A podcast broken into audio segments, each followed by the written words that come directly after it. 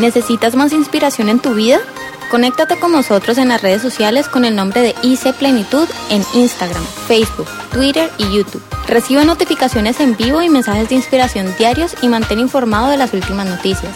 Síguenos, danos like e inscríbete hoy. Durante estos días hemos estado hablando cómo sanear la parte financiera, pero hoy no les voy a hablar de eso. Ya creo que fue suficiente, usted lo entendió, lo, ¿quién empezó a ponerlo en práctica? Felicitaciones. Si usted quiere seguir siendo terco y no lo quiere hacer, tranquilo, hágale.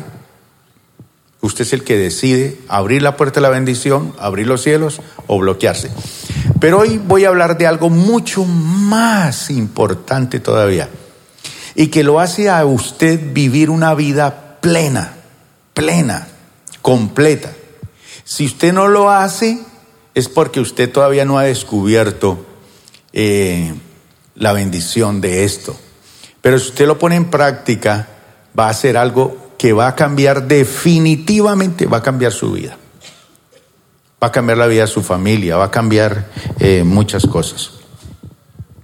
Entonces, voy a eh, colocar un mensaje aquí en, en la pantalla que simbolizan estas cuatro sillas.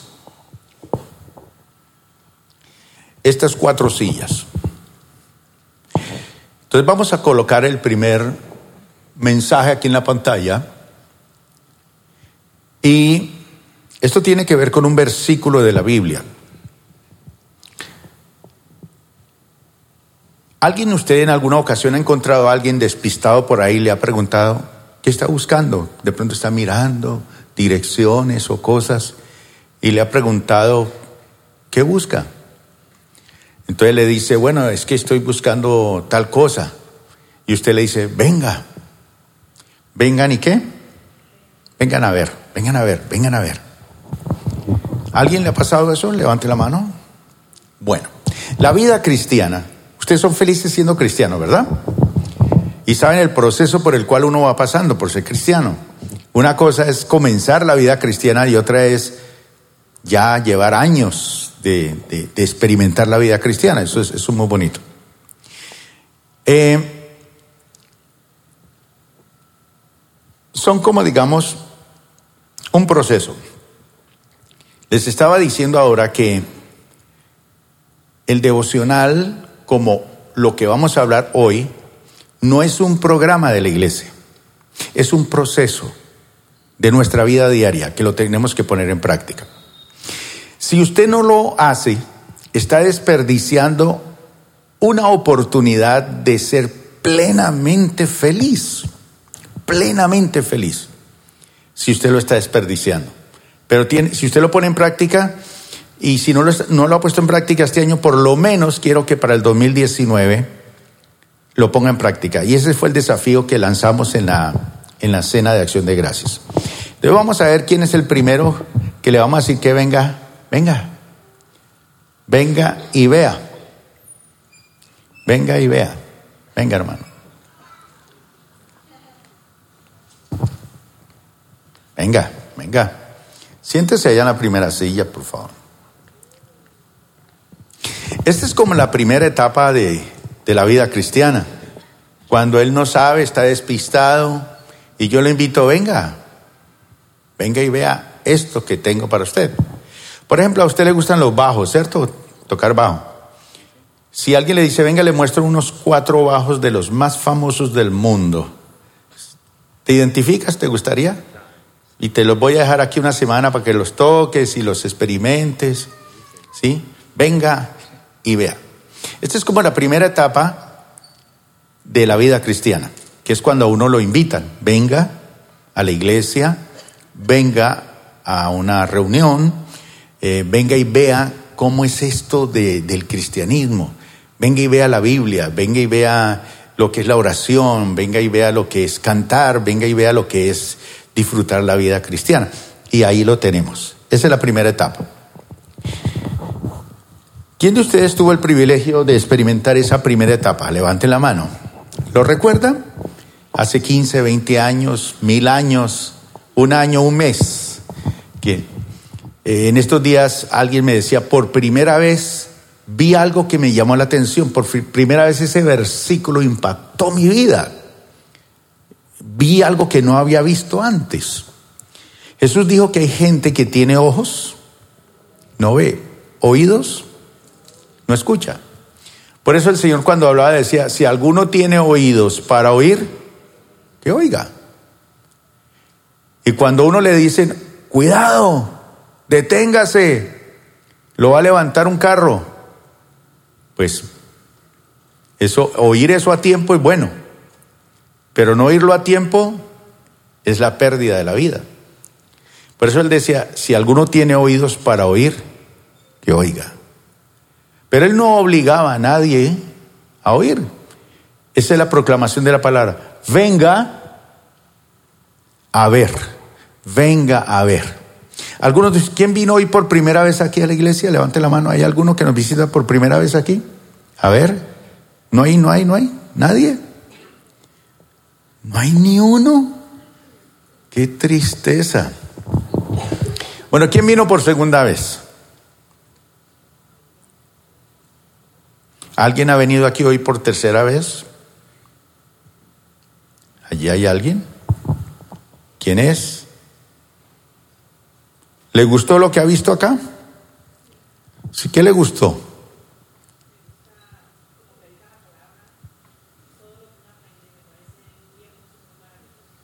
Un aplauso para ella. Gracias. Puede tomar asiento. Si ella es la tercera vez que viene, le podríamos preguntar, ¿y por qué ha vuelto? ¿Alguien la obliga a ella a venir? ¿Quién la obliga a venir? Nadie, solita. Vino, vio, le gustó y se quedó. Y ojalá se quede toda la vida. Hasta viejita, bien viejita, que llega así con bastón. No que porque está viejita se va a la iglesia, no. Ahí hasta el final, como una columna. Juan no decía cuando viejito ya no voy a ir al culto. Habían voluntarios que iban a la casa y lo traían cargado en una camilla. Lo traían así cargado a Juan.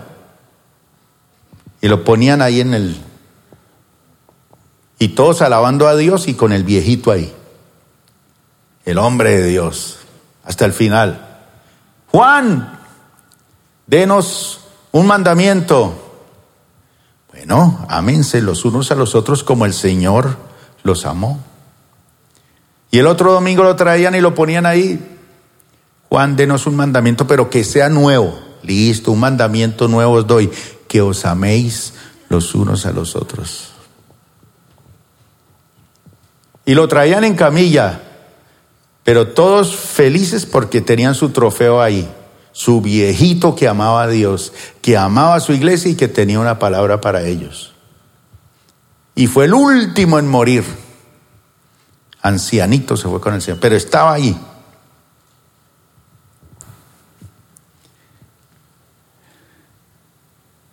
Vengan y vean. Esa es la primera parte del proceso. Número dos. Número dos,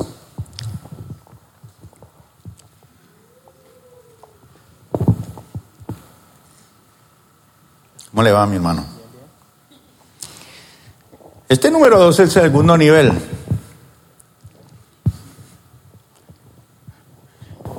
Dieguito, ¿cómo está? ¿Tomando de la sopita? Bueno. Y el hijo salió igual. Él no se tranza con un biberón en la mañana, ¿no? Son como tres o cuatro.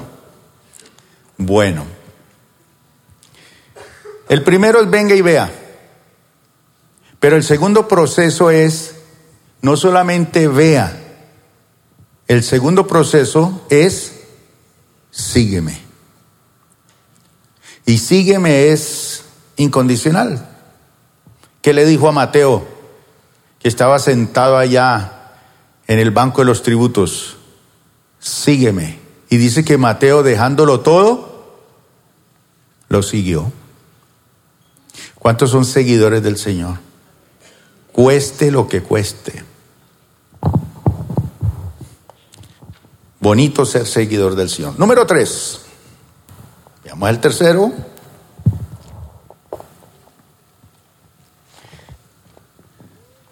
Oh. Señor Diego Daza, ¿cómo está? Número tres. Te voy a hacer pescador de hombres. ¿Alguno de ustedes ha ido a pescar alguna vez al río o al mar? Levante la mano. Ah, eso es delicioso. Vean, no sabía que hay muchos. Y para eso hay que aprender.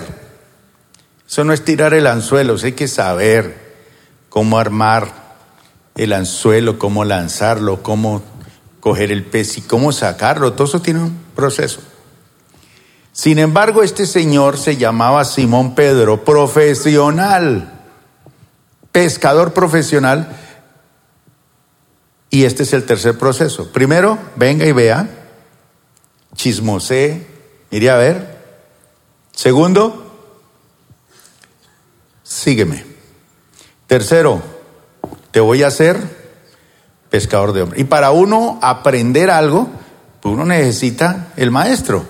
Entonces el maestro le dice, haga esto, haga aquello, no puede hacer esto, esto lo está haciendo mal, corrija esto. Y eso es una bendición. Y ahora la cuarta fase de ese proceso.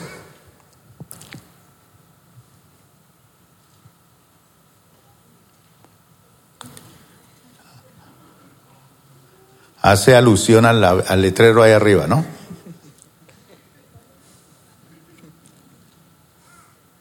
Aves, físico. Ya casi somos físicos, ¿no? La primera bomba atómica que vamos a tener en Colombia, este hombre la va a hacer. Siéntese, mi hermano. Ya me dijo que él, él la iba a hacer. ¿Qué diferencia hay entre este vayan y den fruto al primero? Ahora, levanten la mano los que están en la primera fase. Levanten la mano los que están en la segunda. Levanten la mano los que están en la tercera. Y levanten la mano los que están en la cuarta. ¿Y los demás? ¿Estaban esperando que hubiese la quinta? Bueno, pongámoslo aquí. Siéntese, hermano. Se llama el infierno.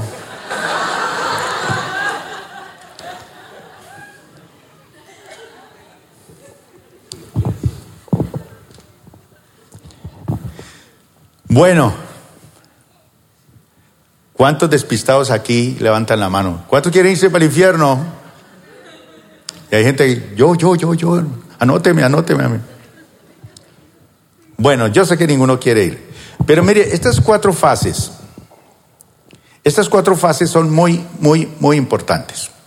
Ahora sí, pueden retirarse y llévense su silla.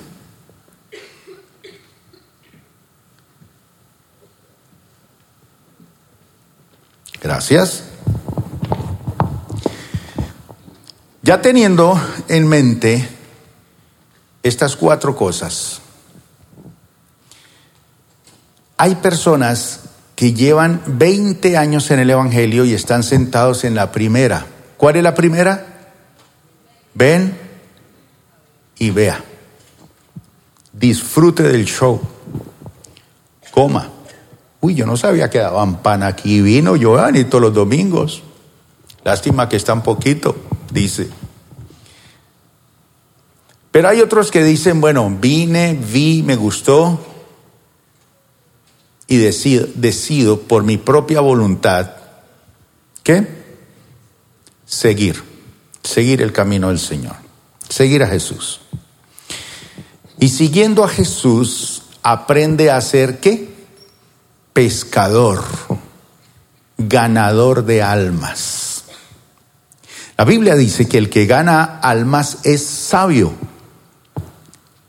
El que aprende a ser un ganador de almas se vuelve una persona tremendamente bendecida, plena, feliz, que crece.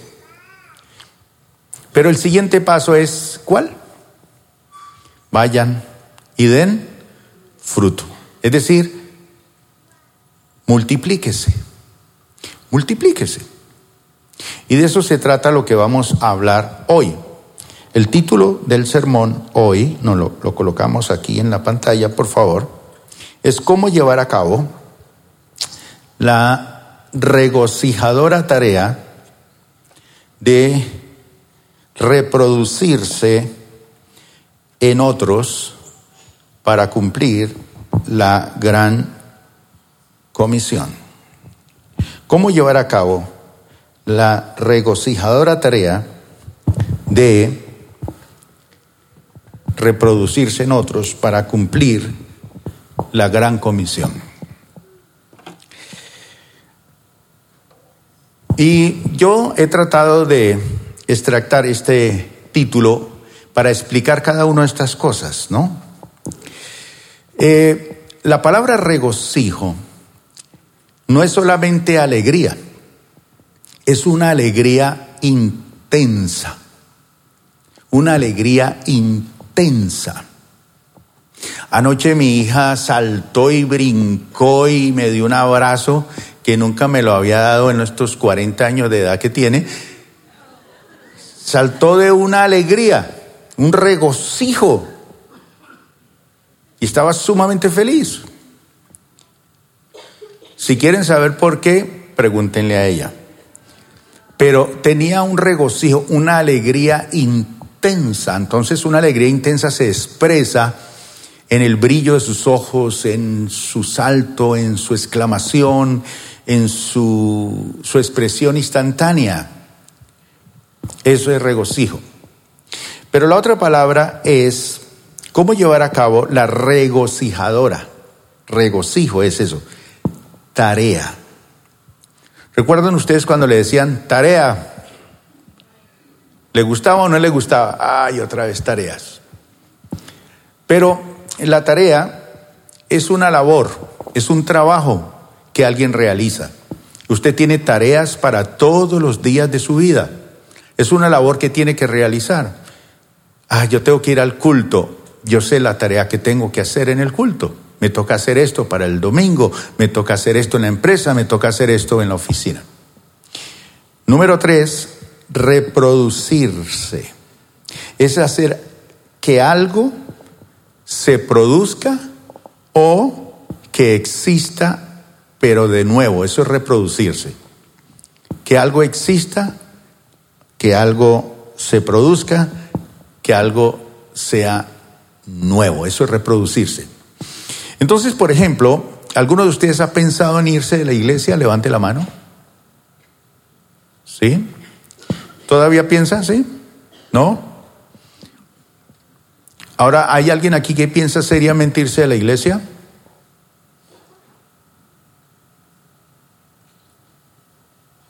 No hay. Usted puede irse, pero no se puede ir hasta que no deje a alguien que ocupe la silla que usted está ocupando acá. Ese es el permiso para que se vaya a la iglesia. Pastor, ¿me puedo ir de su iglesia? Sí, cuando deje a alguien reemplazándolo a usted ahí en la silla. Pero cuando usted se vaya para asumir una responsabilidad mayor de servicio a Dios. De resto no, de resto no sirve. ¿Qué otra palabra encontramos en este título del sermón? Otros. Alguien o algo distinto pero del mismo tipo. Otros, alguien distinto, pero del mismo tipo. Te voy a reproducir. Voy a reproducir gallinas, pues más gallinas. Voy a reproducir discípulos, pues más cristianos, personas cristianas. Comisión. ¿Qué es una comisión? ¿A quién lo han comisionado alguna vez a hacer algo en la vida? Vaya sea padre, vaya sea madre vaya haga este trabajo, vaya esta comisión. Una comisión es una determinada labor que hay que hacer. La gran comisión de los cristianos, ¿cuál es? ir y hacer discípulos a todas las naciones. Esa es más o menos la labor. Y cuando hablamos de gran, ¿qué es? Pues grande. Ese es el gran cantante, es un gran cantante. Ese es el gran presidente, es un gran presidente, un hombre grande, grande por su destreza, por su capacidad, por, por esto. Alguien me preguntaba a mí, bueno, ¿y qué significa disipular? ¿Cuál sería la mejor explicación para disipular? Para los que tienen niños, eh, yo sé que hay personas aquí que, que le han dejado a cuidar el niño y se lo dejan por la mañana y usted por allá como a las 4 de la tarde, ay, ¿verdad que a mí me dejaron un niño? ¿Y dónde está? Ni le ha preguntado si tiene hambre, si tiene frío, si tiene sueño, nada. Entonces, ¿qué es discipular? Es dar la ración de comida a tiempo. No es darle la comida cuando usted quiera, no, a tiempo. Hay un tiempo para desayunar, hay un tiempo para comer, hay un tiempo para almorzar, hay un tiempo para tomar un refresco, hay un tiempo para esto, para aquello. Es dar la ración a tiempo. Porque usted puede decir, yo soy, yo soy un buen padre porque le doy lo que mis hijos necesitan, pero no se lo da a tiempo. Entonces no es un buen padre. Hay que dar las cosas a tiempo. Un buen discipulador es aquel que da la ración a tiempo. Le preguntaba a alguien en estos días, ¿y qué es su discípulo? Ah, yo no lo volví a llamar porque como no ha vuelto.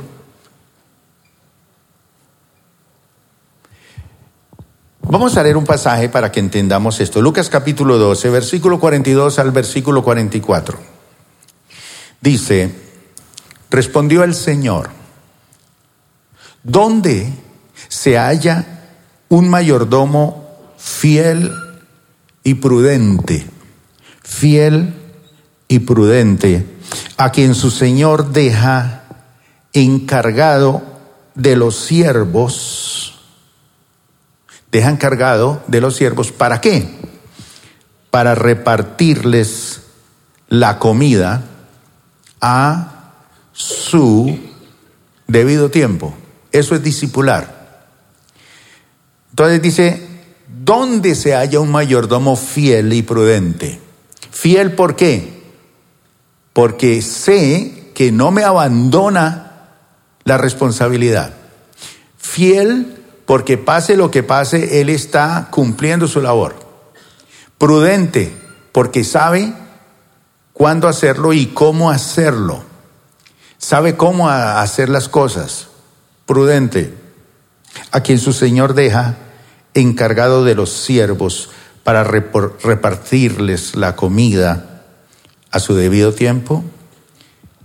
Y sigue diciendo, dichoso, feliz, pleno, bienaventurado, completo, dichoso el siervo cuyo Señor, al regresar de habernos dado la comisión, lo encuentra haciendo algo. ¿Qué? Cumpliendo su deber. Si lo cumple, lo hace, dice, les aseguro, y esto lo dijo el Señor Jesús, les aseguro que lo pondrá a cargo no solamente de los siervos para darles la comida a tiempo, sino que lo pondrá a cargo de todos sus vienes. Entonces, discipular es dar la ración a tiempo.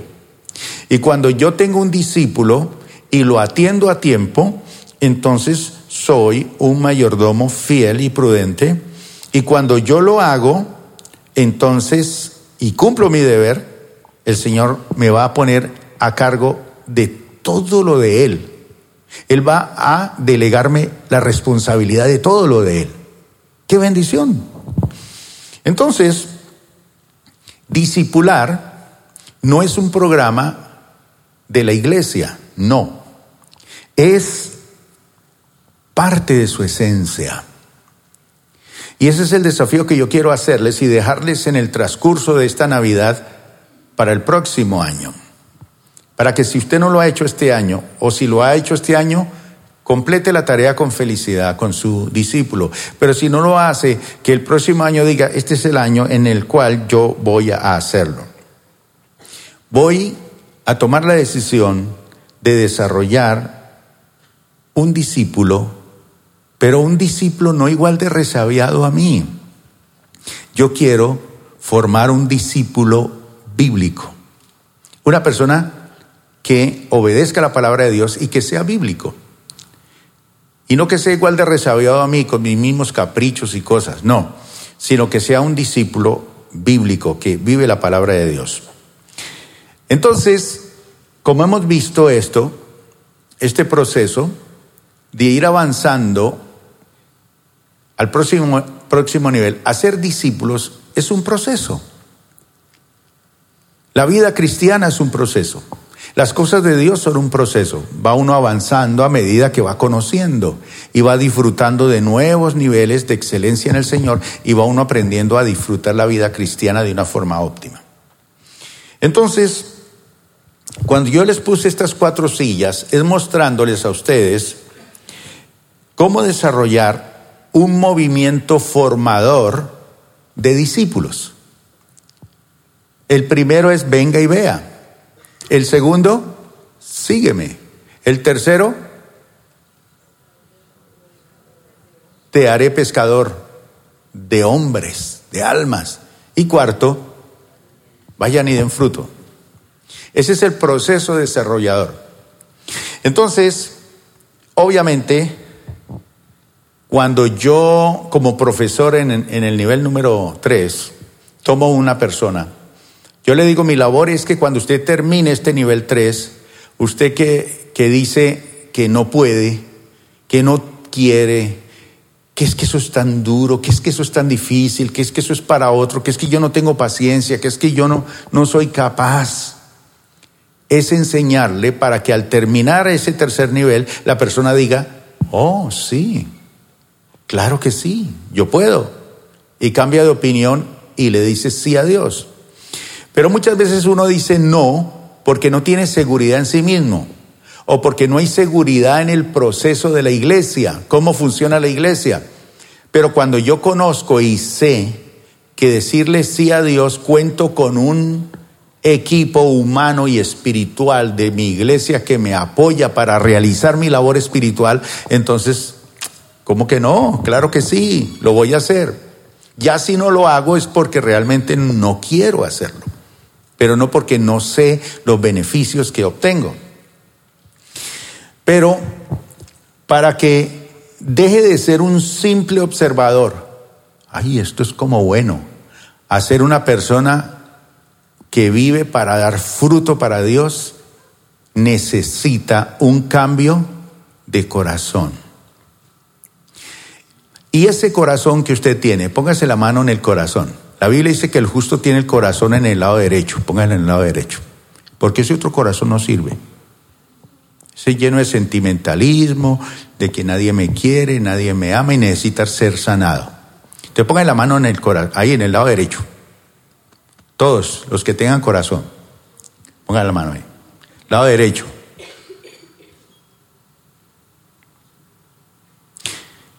Con los ojos cerrados diga, yo quiero tener el corazón de Dios. Recíbalo. Ahora diga, recibo el corazón de Dios. Amén. Quite la mano. Siéntalo como palpita ese corazón de Dios.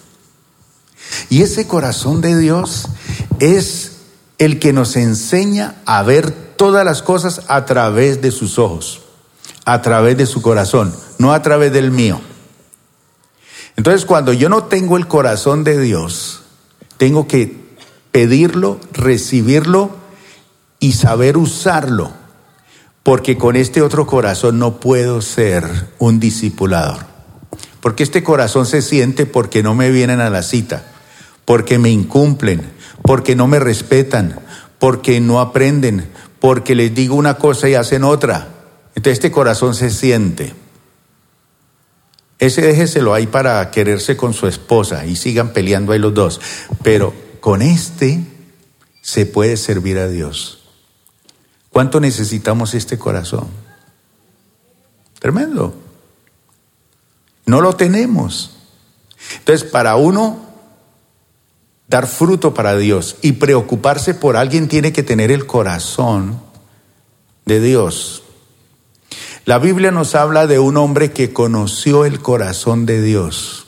Fue el profeta Oseas. ¿Cómo conoció él el corazón de Dios? Sencillo, mírenlo.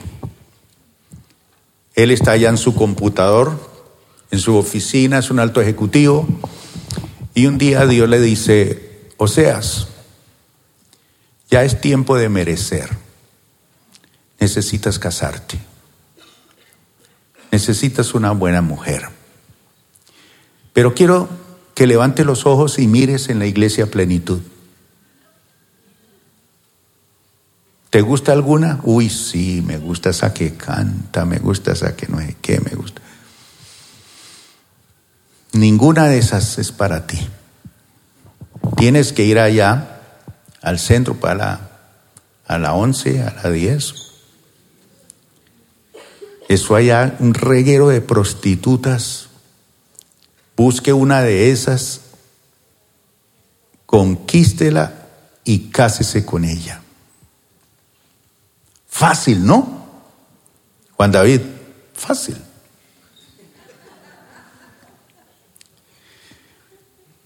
Y Juan David, que es obediente al Señor, le dice, amén, lo que tú digas, y se va para allá la conquista, la enamora y se casa con ella.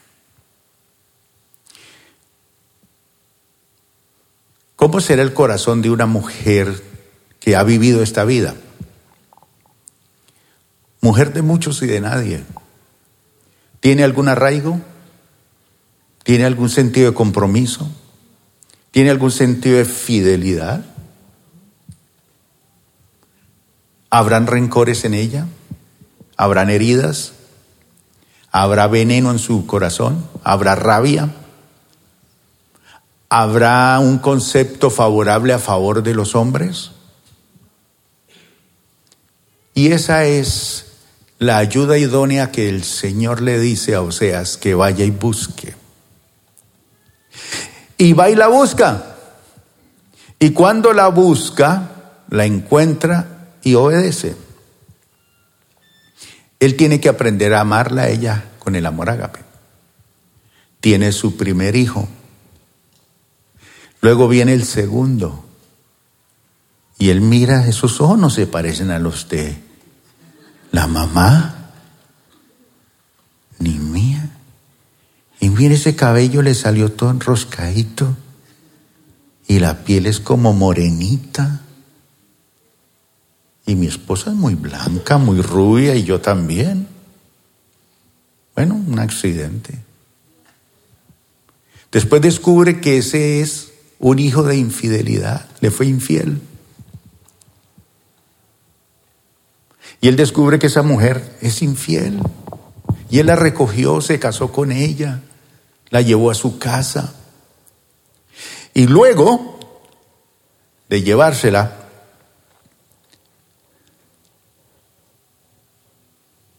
Un día abandona el hogar y se va tras sus amantes. Uno, dos, tres, otros veinte. Y el Señor le dice, vuelva y búsquela y cómprela, porque ya se había vendido a sus amantes. Va y la compra y se la lleva a su casa. Y le dice, pero nunca más vamos a volver a tener relaciones, pero te voy a amar. Te voy a amar y te voy a considerar y te voy a respetar. Te voy a... ¿Cómo puede Oseas hacer eso? Porque él descubrió a través de eso cómo nos ama Dios. Usted y yo éramos los que vivíamos allá en la 16 o en la 11 o en la 12. Usted y yo éramos los que teníamos el corazón prostituido por el pecado. Pero Él nos recogió, nos amó, nos limpió, nos bañó, nos perfumó, nos llevó a una cama limpia.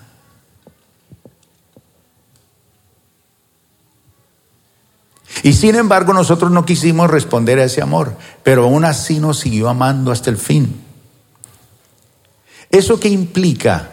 Que Oseas aprendió a conocer el corazón de Dios, un corazón de amor. Y de aquí viene la paternidad espiritual, cuando uno recibe el corazón del Padre aquí a este lado. Y ese corazón del Padre es el que me hace ver a una persona importante, amarla a pesar de, dedicarle tiempo. Entonces usted me dice, pastor, ¿cuál es el secreto para estar avivado, para estar feliz, para estar pleno? Es ese, tener el corazón del Padre para desbordarse en atención hacia una persona. En segunda de Timoteo capítulo 2, versículo 2 dice así: Lo que me has oído decir en presencia de muchos testigos, lo que me has oído decir, lo que me has visto hacer, encomiéndalo a creyentes dignos de confianza, que a su vez, ¿qué? estén capacitados para enseñar a otros. Entonces, Pablo está hablando aquí de cuatro cosas. Primero, el contenido del Evangelio. El contenido del Evangelio es cosas. Y las cosas, las cosas que me has oído decir, las cosas que me has oído enseñar, las cosas que te he compartido, las experiencias que yo he tenido, cosas. Ese es el contenido del Evangelio. Mire, el Evangelio tiene contenido. ¿Sabe cuál es el contenido? Cosas, experiencias. Uno no puede hablar sino de lo que Dios le ha dado, la prosperidad que Dios le ha dado, lo que he conocido, lo que he aprendido. ¿Cuántos hemos aprendido a ser padres, madres, esposas, hijos, abuelos? Pero es a través de la experiencia. La segunda cosa que Pablo dice es, lo que has oído de mí ante muchos testigos, eso quiere decir entrenando a otros. Lo que yo he hecho ante muchos testigos, muchos me han visto hacer esto, entrenar, capacitar, haga esto, hágalo así, mírenlo así. La tercera cosa que dice allí Pablo en ese versículo es, esto encarga a quién? A creyentes dignos de confianza, es decir, gente que tenga un corazón enseñable. El que tiene el corazón a este lado izquierdo y le hace así, boom, boom, boom, dice ese corazón, tú ya lo sabes todo. Tú no necesitas de nadie. Tú eres el duro. El que tiene el corazón del Padre tiene un corazón que dispuesto a aprender le gusta aprender. Enséñame, dígame, exhórteme. Si quiere, hábleme duro, sacúdame. Deme con la correa, que estoy dispuesto a aprender. No me enojo. El que tiene el corazón a este lado todavía no tiene el corazón del Padre. Y la última cosa que dice allí es que sean capaces, que estén capacitados, que sean idóneos para enseñar a otros. Eso es reproducción de discípulos. Le voy a leer una versión que yo tengo aquí en un lenguaje muy popular, porque ustedes no entendieron ese versículo, seguramente, muy técnico. Dice así, busca a alguien a quien le puedas enseñar lo que has aprendido de Jesús. Busca a alguien Levante la mano los que no tienen en este momento a nadie. En este momento usted no está atendiendo a nadie. Tenga la mano levantada. Yo veo allá muchos que no tienen a nadie y no levantan la mano. Dice, busca a alguien. ¿Para qué? Para que puedas enseñar lo que has aprendido de Jesús. ¿A quién le estás enseñando lo que estás aprendiendo de Jesús? cada uno de nosotros podemos ser hacedores de discípulos. Cada uno de nosotros podemos ser hacedores de discípulos. Podemos hacerlo. No necesitas esperar a que otro lo haga. Hazlo tú. Eso es una versión que yo tengo aquí. No espere que otro lo haga. Hazlo tú. Entonces, ¿qué es lo que nosotros debemos hacer para tener una paternidad espiritual? ¿Qué me hizo el, el facilitador que estaba aquí? Venga, mi hermano. Corre la silla para acá. Ese ya no es el infierno, ya. ¿Qué es lo que yo debo de hacer para empezar mi paternidad espiritual? Primero, tengo que saber cómo se llama, dónde vive, hacer un pacto de amor con él. ¿Pacto de amor con qué? Con el tiempo que vamos a sacar los dos para aprender de Dios. Un pacto de amor en el cual en esa hora no puede usarme este radiecito, ni el celular, ni el televisor, ni la radio, ni ese perro bonito que usted tiene y, le interrumpe todo, el gato, nadie. Entonces vamos a coincidir en un lugar y en el tiempo en el cual vamos a estar los dos, una hora. Y prohibido desanimarse. Ni usted ni yo nos vamos a desanimar con esta reunión, pase lo que pase.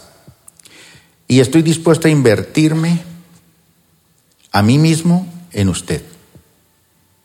Hacemos el pacto de amor, estamos listos con esta reunión, estoy de acuerdo, listo. Entonces, eso es lo único que yo tengo que hacer. ¿Para quién le parece eso difícil? Rubén, ¿te es difícil eso? ¿No? Gerson, ¿te es difícil eso? Listo. Ahora, no es sino arrancar eso. Eso es lo que yo hago. Mire lo que hace Dios. Váyase ahora sí, mi hermano. Juan 3.3. Yo hago eso y mire lo que hace Dios. Juan 3.3. De veras te aseguro que quien no nazca de nuevo no puede ver. ¿Qué? Entonces, mientras yo hago esto y empiezo a sacar tiempo para él, él empieza a entender el principio de una nueva vida, de ver a este seguro, de quien no nazca de nuevo no puede, no puede ver el reino de Dios. Ahora, ¿Yo voy a, hacer que nazca de nuevo Él? ¿O eso quién lo hace? Dios. Y si yo le empiezo a compartir a Él lo que Jesús ha hecho en mi vida, Dios, empieza a hacer en Él algo que lo hace nacer de nuevo. Entonces, si usted quiere disfrutar de las cosas del reino, tiene que nacer de nuevo. Y ese nuevo nacimiento solamente lo hace Dios. Solamente lo hace Dios. Si usted pudiera volver a nacer, ser niño y volver otra vez, ¿qué le gustaría hacer en la vida? ¿Qué haría las cosas? ¿Cómo lo haría mejor? ¿Qué le gustaría hacer? A lo mejor no está satisfecho con lo que hizo con su vida y dice, ah, si yo volviera a vivir, yo, a mí me gustaría hacer esto. Pues bien, Dios te hace de nuevo. Eh, primera de Pedro 1.23, mire lo que dice. Pues ustedes han nacido de nuevo y no de simiente perecedera o no de padres que se mueren. ¿Quién, ¿A quién de ustedes ya se le murió su papá o su mamá? Levante la mano. Uy, eso es duro, ¿cierto? Pero se murieron. La simiente de los que nacemos de nuevo en el Señor no es una simiente perecedera, sino de simiente imperecedera. Ese papá, esa mamá Dios, nunca perece, vive para siempre. Ahora dice, ¿cómo nos hace nacer? ¿Por ese orientador que le puse ahí? No, dice, mediante la, ¿la qué? La palabra de Dios, que vive y permanece para siempre. Entonces, si la palabra lo hace, ¿por qué yo no voy a, ser usado por el Señor? Si Él lo hace, me tocará a mí hacer eso, pues qué cosa tan difícil y complicada. Otro versículo, Juan, primera de Juan 3.9, dice, ninguno que haya nacido de Dios, este discípulo, ya me nació de nuevo, practica el pecado. Yo no me tengo que preocupar. Usted tiene que dejar de adulterar, usted tiene que dejar de mirar a las mujeres como un ventilador, usted tiene que dejar de hacer esto. No, el que ha nacido de Dios, ninguno que haya nacido de Dios, practica el pecado. Eso es algo inherente a él, eso es parte de su nueva naturaleza. ¿Por qué? Porque la semilla de Dios permanece en él. No puede practicar el pecado porque ha nacido de Dios. ¿Por qué se preocupa si esta persona es o no hace tal cosa? Deje que Dios haga la obra, usted haga la suya con el corazón del Padre. Tito capítulo 3, versículo 5 nos dice que Él nos salvó. Mire este proceso de Dios. Él nos salvó no por nuestras propias obras de justicia, sino por su misericordia. Nos salvó mediante el lavamiento y la regeneración y la renovación. ¿De quién? ¿Del orientador? ¿Quién trabaja haciendo todo eso? el Espíritu Santo.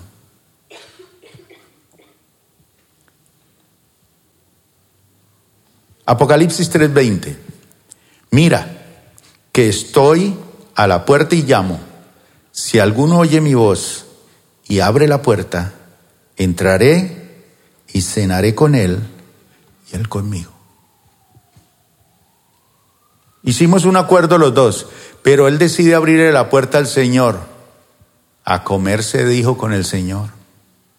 Vienen nuevas cosas, nueva, nuevo alimento. Hasta ahí cómo vamos. ¿Qué le preocupa a usted? Usted tiene que separar un tiempito para Él y el resto lo hace el Señor. Cierre sus ojos. Gracias por acompañarnos el día de hoy. Nosotros creemos que Dios quiere hacer más cosas para ti y a través de ti, y nos encantaría saberlo. Si has sido impactado por este ministerio, compártelo en nuestro correo electrónico info.plenitud.org. Otra vez muchas gracias por acompañarnos y esperamos que este mensaje sea de bendición para ti.